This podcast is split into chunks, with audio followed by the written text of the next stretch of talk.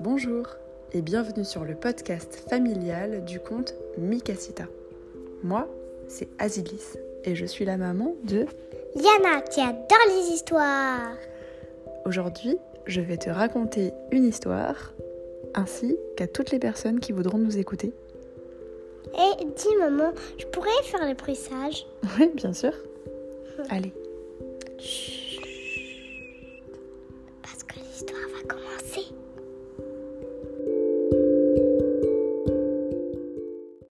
En automne, on va vous raconter La petite sorcière et la forêt noire. C'est un livre de Chiaki Okada et de Mutsumi Ishii.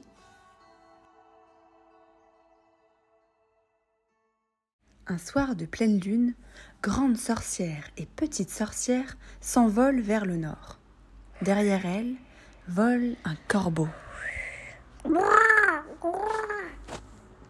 Regarde, dit grande sorcière, on aperçoit la forêt. Une forêt noire se dessine alors au clair de lune. C'est là que nous allons? demande petite sorcière. Oui, elle est malade. Elle a besoin de moi.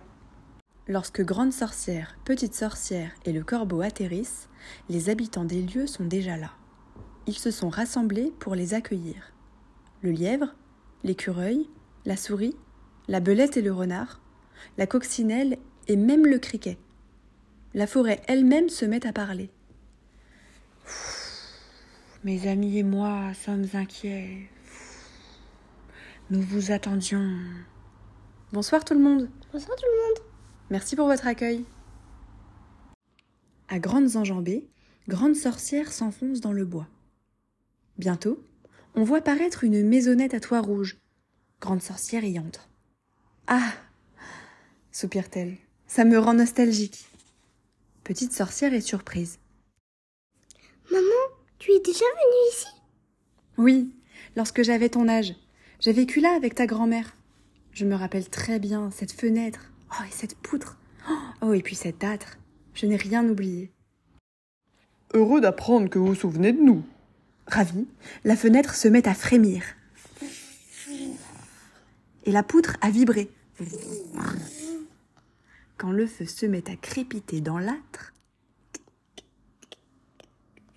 Grande sorcière tire un chaudron de sa poche droite et le pose dessus. Maman, qu'est-ce que tu prépares? Grande sorcière sourit. Elle prend une louche dans sa poche gauche. Je prépare un remède pour la forêt. De ses mains placées au-dessus du chaudron, on voit s'échapper de petites boulettes, comme des noisettes. Eau qui bouillonne dans ce grand chaudron, soit le remède, soit la médecine. Esprit lointain, esprit, faites que mon vœu se réalise. En disant les incantations, Grande sorcière remue le contenu du chaudron. C'est prêt? Pas encore. Et maintenant, c'est prêt? Toujours pas. Sois patiente. Aux questions posées, les réponses ne varient pas. Petite sorcière écoute les incantations depuis son lit. Dans son rêve, elle se voit, avec grande sorcière, en train de préparer le remède. Le lendemain, au réveil, la potion est prête. On sort. La forêt reste sombre, même dans la clarté matinale. Devant ce lugubre spectacle, Petite sorcière se sent toute faible, alors qu'elle vient de prendre son petit déjeuner. Est-ce que la forêt guérira? Elle guérira, oui. Grande sorcière déambule. Sur les racines des arbres, elle verse la potion. Petite sorcière la suit. Bientôt, les habitants de la forêt les rejoignent. Le lièvre, l'écureuil, la souris, la belette et même le renard, la coccinelle et le criquet. La chose se répète, des jours durant. Désormais, Petite Sorcière connaît toutes les incantations par cœur. Les feuilles restent noires, pourtant, et la forêt ne semble guère remise. Maman, est-ce que la forêt guérira? Oui, elle guérira, répond Grande Sorcière dans un sourire. Elle ira de mieux en mieux, tout doucement. Un jour pourtant, on apporte une nouvelle. La forêt du Sud est tombée malade, elle aussi. Que faire? La forêt du Nord n'a même pas encore guéri. Petite sorcière réfléchit, elle réfléchit longtemps, puis elle déclare. Maman, vole jusqu'au sud. Moi, je resterai ici et je protégerai cet endroit.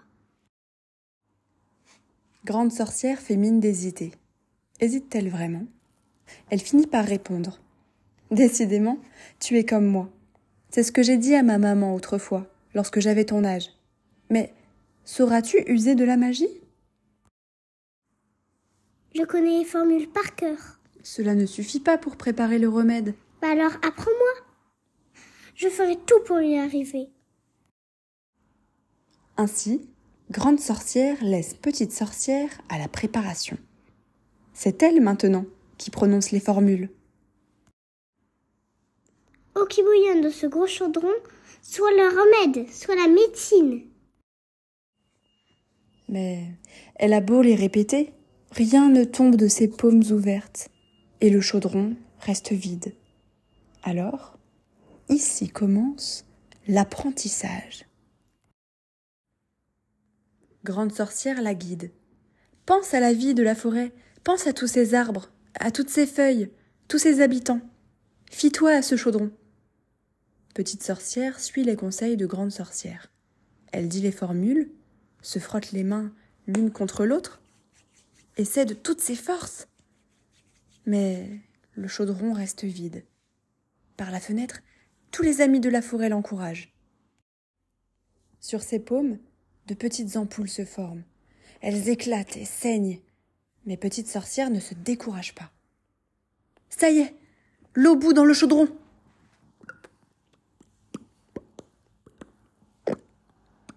De petits grains glissent des paumes de la fillette, comme des noisettes.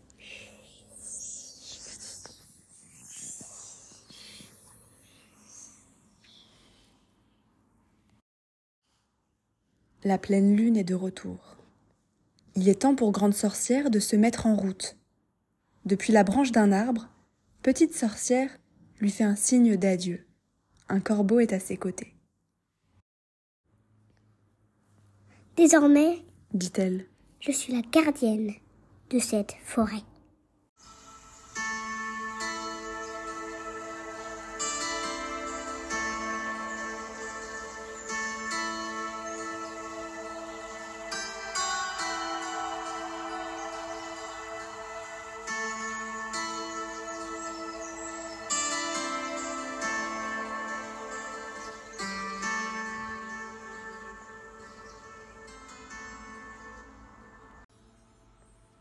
Et voilà. On espère que cette histoire vous a plu, autant qu'elle nous a plu à nous. On vous encourage vivement à emprunter ce livre emprunter, en bibliothèque, ou alors l'acheter, ou à l'acheter, ou à l'offrir. Bah oui, ou à l'offrir, on a dit la même Oui. chose. Parce que qu'est-ce qui est super joli dans ce livre? Les hum, dessins. Les dessins sont très beaux, c'est vrai. Mm. Et puis vous pourrez voir à quoi ressemblent Petite Sorcière, Grande Sorcière et tous leurs petits compagnons de la forêt. Ouais. Voilà. Et bien sur ce, on vous dit à bientôt. On espère que ce premier petit épisode de podcast euh, vous a plu. Et euh, n'hésitez pas à nous donner vos impressions. Mm. Au revoir, à bientôt. Au revoir.